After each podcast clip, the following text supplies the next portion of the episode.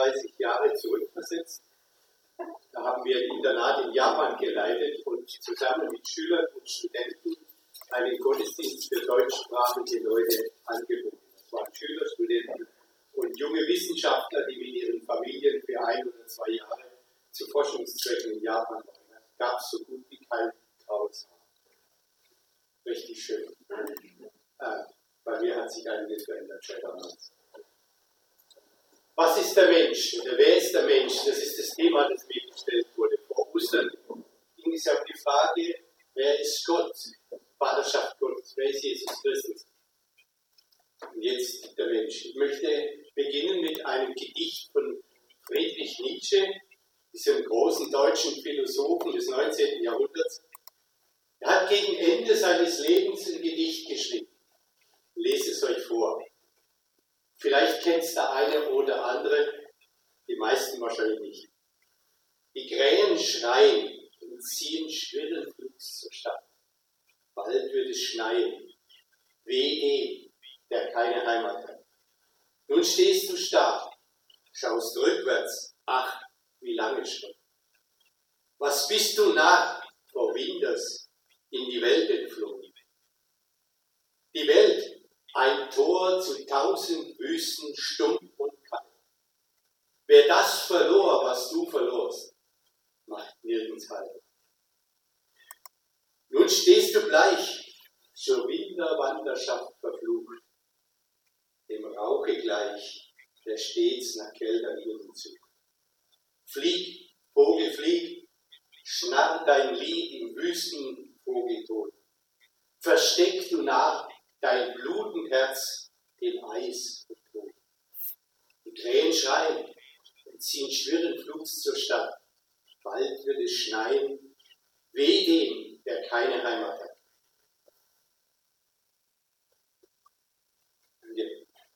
Wer ist der Mensch?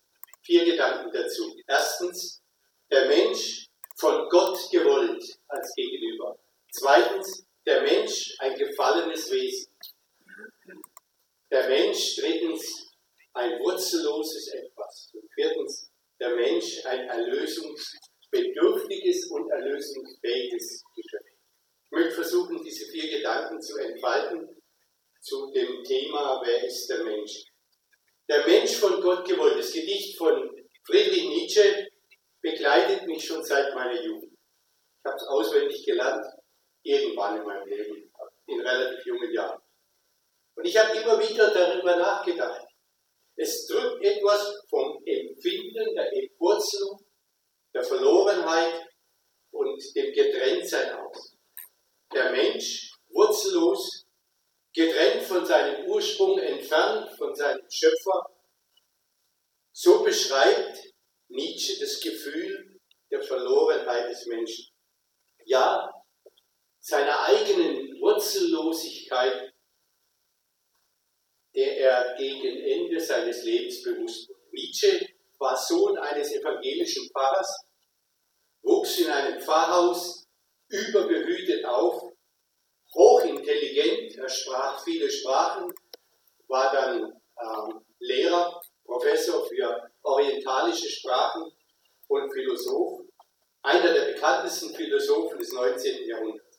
Er war ein genauer Beobachter seiner Umwelt und konnte sprachgewaltig seine Eindrücke schildern. Ich weiß nicht, wer das Buch Also sprach Zarathustra und andere von ihm kennen. Bevor er in geistige Umnachtung versank, er ist in geistiger Umnachtung gestorben, hat Jahre so dahin vegetiert, schrieb er dieses Gedicht, das eben das Gefühl der Verlorenheit und der Entfremdung ausdrückt wie kaum ein zweites. Aber bevor wir über die Verlorenheit des Menschen nachdenken, sollten wir wissen oder überlegen, wie der Mensch ursprünglich gedacht hat, worin die Würde des Menschen besteht und was ihn eigentlich ausmacht. Da geben uns die Philosophen viele und ganz verschiedene Antworten.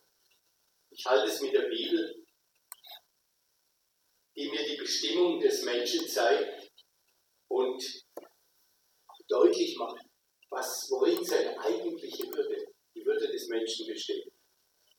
In 1. Mose 1, 26 und 27 hören wir den dreieinigen Gott sagen, lasst uns Menschen machen, ein Bild, das uns gleich sei.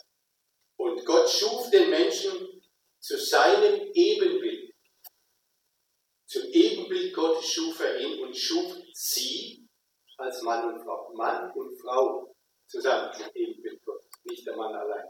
Und die Frau ist der Abklatsch des Mannes. So wird es in vielen Kulturen verstanden.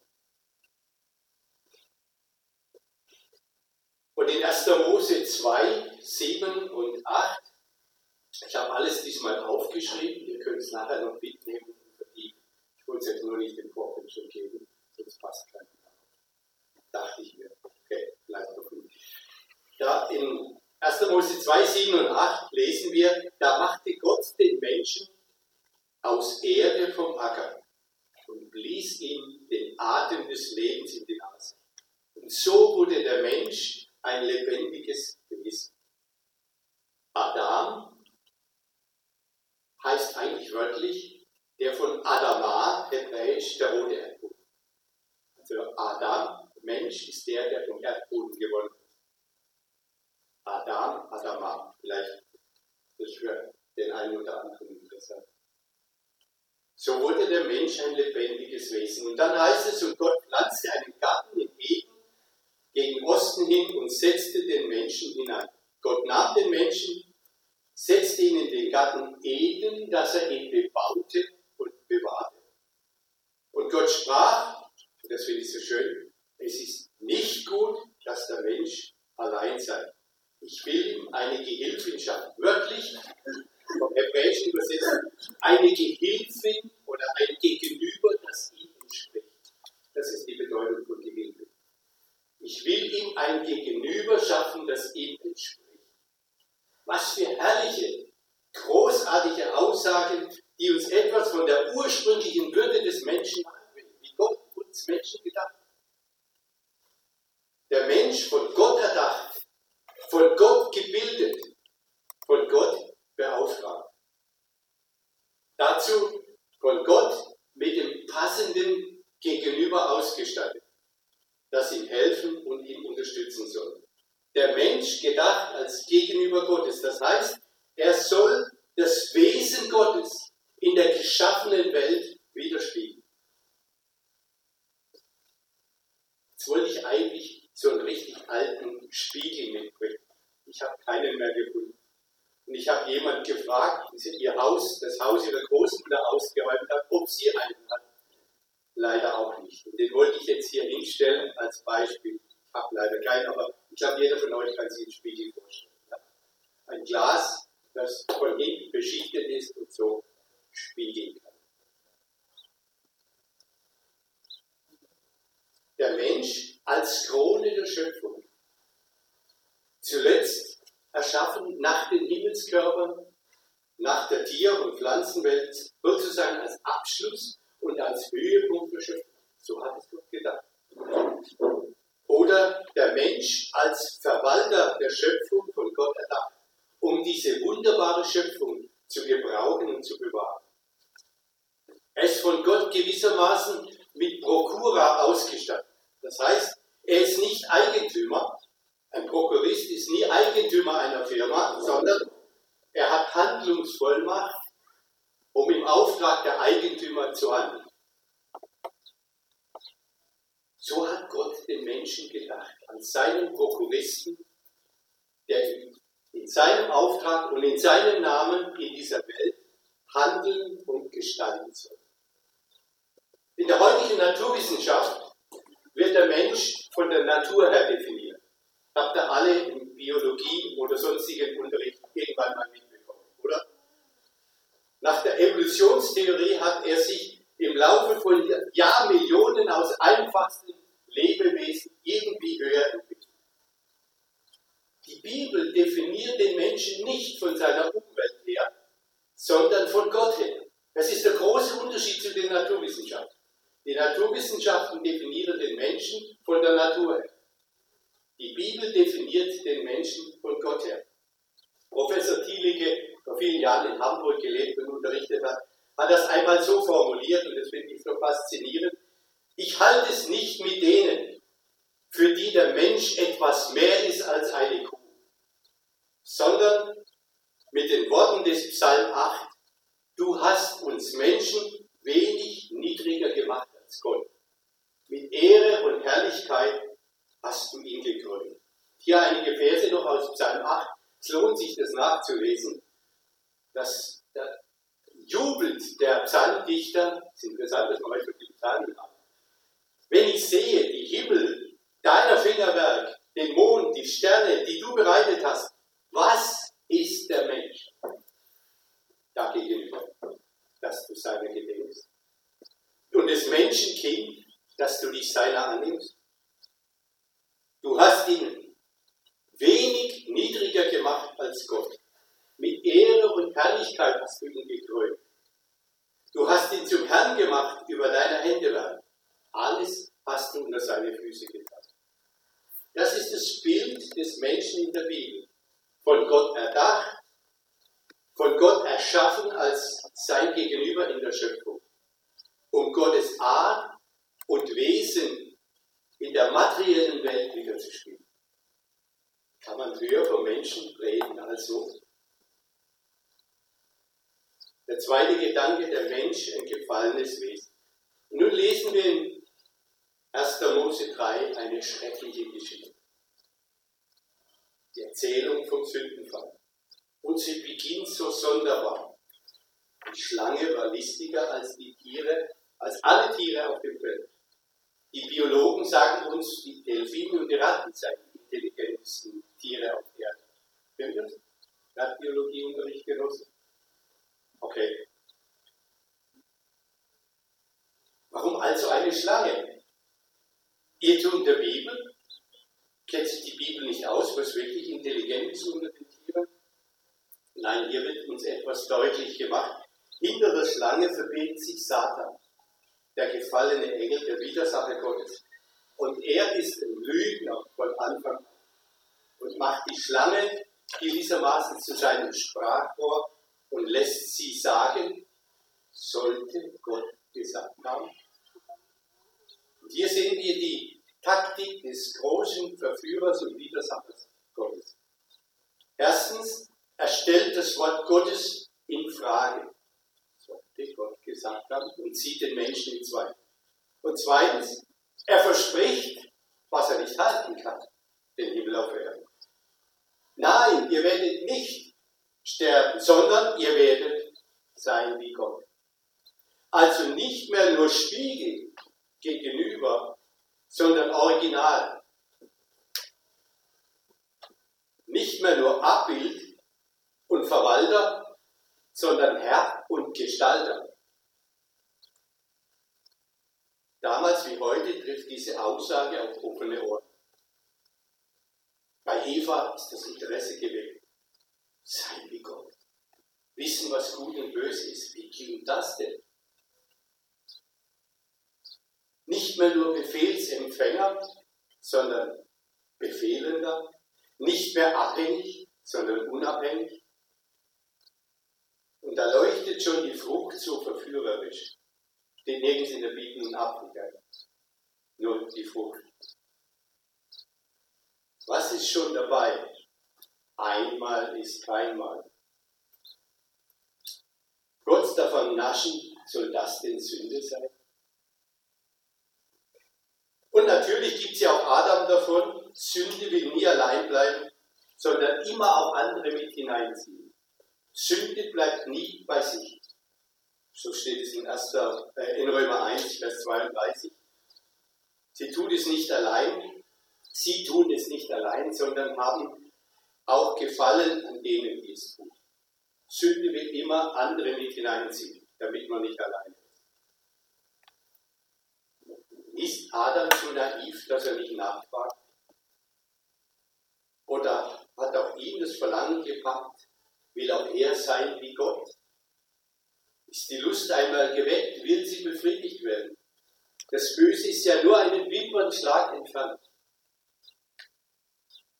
Eine ausgestreckte Hand weit, einen Schritt weiter. Und Adam nimmt davon, und weist das Angebot nicht zurück. Und plötzlich ist alles anders. Und das ist so schrecklich in dieser Geschichte. Von wegen sein wie Gott. Sie erkennen, dass sie nackt und schutzlos sind und flechten sich Lendenschürze aus Feigenblättern. In praktisch allen Kulturen dieser Erde gibt es eine, einen Lendenschutz. Vom Bikini der westlichen Welt bis zum Baströckchen in Papua-Neuguinea. Überall gibt es diese Form von Lendenschutz. Aber noch schlimmer als die Ungeschütztheit ist die Angst vor Gott. Die natürliche Beziehung zwischen Schöpfer und Geschöpf ist unwiederbringlich zerbrochen. Das Geschöpf fürchtet sich, seinem Schöpfer unter die Augen zu bringen. Der Mensch empfindet sich als nackt und hilflos dem heiligen Gott gegenüber und muss sich verstecken. Könnt die Geschichte 1. Mose 3 nachlesen. Da ist nichts Großes mehr, sondern nur noch Erbärmlichkeit. Bis heute ist es so geblieben. Kein Mensch kann dem heiligen Gott begegnen und unter die Augen bringen. Wo immer ein Gottesbewusstsein in einer Kultur vorhanden ist, und es gibt praktisch keine Kultur außer der säkularen westlichen Welt, wo es nicht eine Form von Gottesbewusstsein gibt, ist auch die Furcht vor Gott und alle möglichen Versuche, irgendwie mit dem Gott, dem gedachten Gott ins Reine zu kommen. Ich habe eine Geschichte aus Südamerika von einem einfachen Indianerstamm gehört, die erzählen sie, ganz am Anfang, als alles noch in Ordnung war, da hat der Mensch auf der Erde gelebt und Gott im Himmel. Und dazwischen gab es eine Leiter. Und da konnten die Menschen immer raufgehen und runtergehen auf diese Leiter und so war eine Beziehung zwischen Gott, dem Schöpfer und den Menschen. Aber dann haben die Menschen die Gebote Gottes übertreten und die Leiter wurde gekappt und das Loch geschlossen. Keine Verbindung mehr. Interessant, wenn ihr in animistischen Völkern Erzählungen liest, da kommt es öfter mal dieses Bewusstsein, es muss einen Gott geben, aber irgendwie ist die Verbindung unterbrochen. Der dritte Gedanke, der Mensch ein wurzelloses Etwas. Und so kommt, was kommen musste. Der Mensch, der sein wollte wie Gott, wird wurzel- und heimatlos. Er verliert das Paradies, in das er als Krone der Schöpfung gesetzt wurde. statt im Paradies zu gestalten und all seine kreativen Gaben, die er mitbekommen hat, einzusetzen, muss er sich quälen im Leben. Eva bekommt die Last von Schwangerschaften und Geburten auferlegt. Was Freude sein sollte, wird, wird zum Schmerz und zur ständigen Bedrohung von Gesundheit und Leben. 1. Mose 3, Vers 16. Noch schlimmer ist die Tatsache, dass aus der von Gott gedachten Beziehung zwischen Mann und Frau gegenüber, das ihm entspricht, eine Über- und Unterordnung wird. Statt gegenüber heißt es nun Herr und er wird dein Herr sein. Und in vielen Kulturen ist das erschreckend deutlich, wie sich das auswirkt. 99 Prozent der Föten, die in Indien abgetreten werden, sind weiblich. Und die armen Leute, die sich keine Abtreibung leisten können, ersticken oft das weibliche Baby mit dem Kissen, die Schwiegermutter, weil sie sich die Aussteuer nicht leisten können. Als Folge haben wir 50, 60 Millionen junge Inder im heiratsfähigen Alter, die keine Frau Ein Riesenproblem der Gesellschaft. Ähnliches haben wir in China eine völlige Verachtung der Weiblichkeit in der Frau. Es ist erst der christliche Glaube gewesen, aber jetzt nehme ich was vorweg, der die Frau aus dieser negativen Stellung rausgeholt Ist euch das bewusst? Adam bekommt die Qual schwerer Arbeit auferlegt. Was Freude am Gestalten sein sollte, wird nun Kampf um die nackte Existenz. Mühen um die tägliche Versorgung, Qualen mit Dornen und Disteln, heute würde man sagen, geeckten Computer, Würmer, Absturz, das sind die Dornen und Disteln des 21. Jahrhunderts. Aber das gleiche, das Endergebnis ist das gleiche, vergebliche Arbeit und am Ende der leibliche Tod, der den Menschen zu dem macht, aus dem er geschaffen wurde, nämlich der Die Menschen, und der nächste Schritt, die Menschen werden aus dem Paradies, ihrer eigentlichen Heimat, vertrieben. Mose 3, 23 und 24.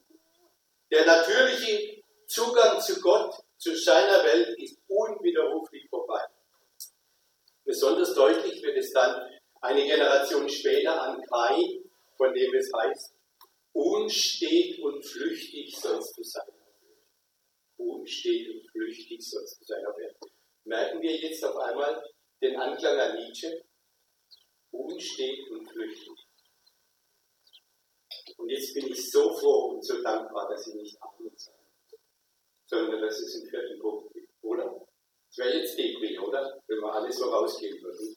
Punkt 4 der Mensch erlösungsbedürftig und erlösungsfähig. Von sich aus ist der Mensch ja unfähig, die verlorene Gemeinschaft wiederherzustellen, das zerrissene Band neu zu knüpfen. Es wird eine stärkere Macht brauchen, das zu tun. Eine Macht, die Gott und Mensch wieder vereinen kann. Die Sehnsucht danach ist da. Sie liebt die Menschen angelegt. Wir finden sie in fast allen Kulturen dieser Erde. Die Suche nach Gott und nach dem verlorenen Paradies. Warum werden die ganzen Reisebüros mit paradiesischen Stränden und paradiesischem Urlaub? Da wird etwas von der tiefen Sehnsucht, die im Menschen drin ist, immer anklingen lassen. Die Sehnsucht nach Gott, die Sehnsucht nach dem verlorenen Paradies hat die Menschheit immer begleitet.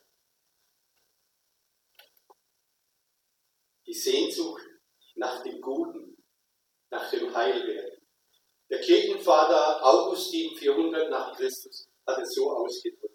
Auf dich hin hast du uns geschaffen, o oh Gott, und unruhig ist unser Herz, bis dass es Ruhe findet in dir. Kann man es besser ausdrücken? Auf dich hin hast du uns geschaffen, o oh Gott, und unruhig ist unser Herz, bis dass es Ruhe findet in dir. Letztlich drücken auch alle Religionen dieser Erde diese Sehnsucht aus und bieten Wege zu Gott oder zu dem Göttlichen an. Aber Gewissheit finden wir nirgends. Auch wenn Menschen sich noch so sehr mühen und noch so sehr quälen. Es gibt keine Heilsgewissheit in keiner Religion Erde. Und nun leuchtet inmitten dieser schrecklichen Geschichte 1. Mose 3 eine Verheißung auf. Die Schriftausleger nennen das das Brotevangelium. Nicht mit B, sondern mit P. Brotevangelium. Das heißt, die erste Verheißung auf ein frohmachendes Ereignis in der Bibel. Es wird ein Nachkommen, 1. Mose 3, Vers 15, es wird ein Nachkomme der Frau geben, der der Schlange den Kopf zertreten wird, den sie aber in die Ferse sticht. Das ist also die früheste Verheißung auf unseren Herrn Jesus Christus, die wir in der Bibel finden. So haben das die Schriftausleger der alten Kirche immer gesehen. Er kam von Gott als Mittler zwischen Mensch und Gott. Er trat in den furchtbaren Riss, der sich zwischen Gottes Welt und unserer Welt auftut. Mensch und Gott trennen. Ganz Mensch und ganz Gott konnte er die zerbrochene Beziehung zwischen Gott und Mensch wiederherstellen. Aber es war kein einfacher Weg. Ein Schlangenbiss und viele Schlangen dieser Erde Giftschlangen und von nicht wenigen Schlangen wie von der Cobra bis zur grünen Mamba oder schwarzen Mamba und vielen Schlangenarten in Australien. Ein Schlangenbiss dieser Schlangen ist tödlich und verursacht furchtbare Schmerzen und Qualen. Wir wissen das nicht, weil wir in Nordeuropa von Giftschlangen verschont sind. Ich habe in Japan auch Schlangen die gefangen und habe sie wieder ausgesetzt, weil hier keine Giftschlangen waren. Das kann man gut erkennen. Die haben meistens den dicken Kopf und die Nicht-Giftschlangen am Fadenkopf, da kann man wieder anfangen. Äh, ich habe das als Einzige gemacht, die anderen haben da wirklich. Ja, Schlangen. Okay, ein Schlangenbiss ist tödlich, verursacht viele Schmerzen und Qualen. Hier ist das Kreuz also schon abgebildet. Hört ihr das? Durch seinen Tod am Kreuz hat er der Schlange den Kopf zertreten, sie ein für alle Mal besiegt. Aber dieser Sieg kostete ihm das Leben. Im Kolosserbrief heißt es, Kolosser 1, 22, 21 und 22, auch euch, die ihr einst fremd und feindlich gesinnt wart in bösen Werken, hat er nun versöhnt durch seinen Tod, durch den Tod seines sterblichen Leibes, damit er euch heilig und untadelig und makellos vor sein Angesicht stellt. Paulus, der den Hang zum Bösen in seinem Innersten verspürte und unter dem Kampf mit der Sünde litt, konnte das so sagen. Römer 7, 24. Ich, elender Mensch, wer wird mich erlösen von diesem todverfallenen Leib? Und dann in Vers 25 gibt er uns die Antwort, die gültig ist für alle Zeiten. Dank sei Gott durch Jesus Christus, unseren. Er es getan. Er ist unsere Hoffnung, weil er in den Riss gedreht ist, die Sünde ein für alle Mal besiegt hat und nun wieder eine Beziehung zu dem unsichtbaren Gott. Er hat der Schlange den Kopf zerdreht. Und wir haben jetzt das Recht, zu dem heiligen Gott, dem unnahbaren Gott, Vater zu sagen und uns ohne Furcht ihm anzuvertrauen.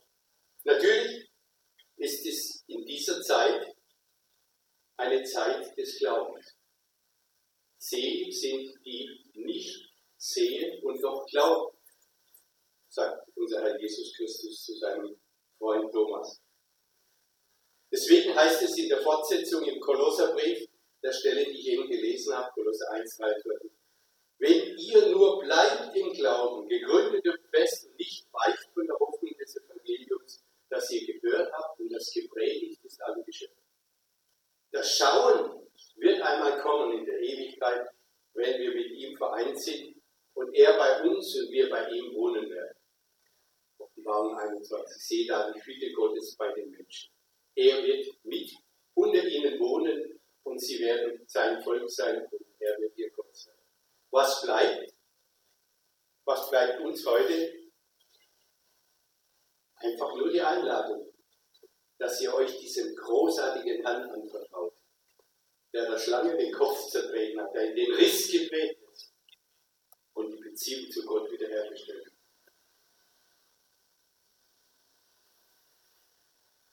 Was bleibt? Die Einladung, euch im Glauben an ihn zu hängen, wie das Efeu an einem Baumstamm oder an einer alte Hauswunde. Im Vertrauen auf ihn uns den Fragen und Herausforderungen des Lebens stellen. Ich habe schon mal vorhin gesagt, wir finden in allen Kulturen dieser Erde eine Sehnsucht nach dem Göttlichen, nach dem Paradies. Aber in keiner Religion eine Gewissheit, dass wir Menschen es erreichen können. Außer, außer in der Botschaft von Jesus Christus. Amen. Wer will, kann also sich den zwei Blätter mitnehmen und noch ein bisschen. Ich wünsche euch einen schönen Sonntag. Würde gerne noch ein Gebet sprechen. Vater im Himmel, danke, dass du lebst und regierst von Ewigkeit. Dass du uns Jesus Christus gesandt hast. Dass er der Schlange den Kopf zertreten hat und in den Riss getreten hat. Um die Verbindung zu uns wiederherzustellen. Hab unendlich Dank dafür. Hilf dass wir Botschafter dieser großartigen Nachricht in unserer Umwelt sind, die immer mehr von Verzweiflung und Hoffnungslosigkeit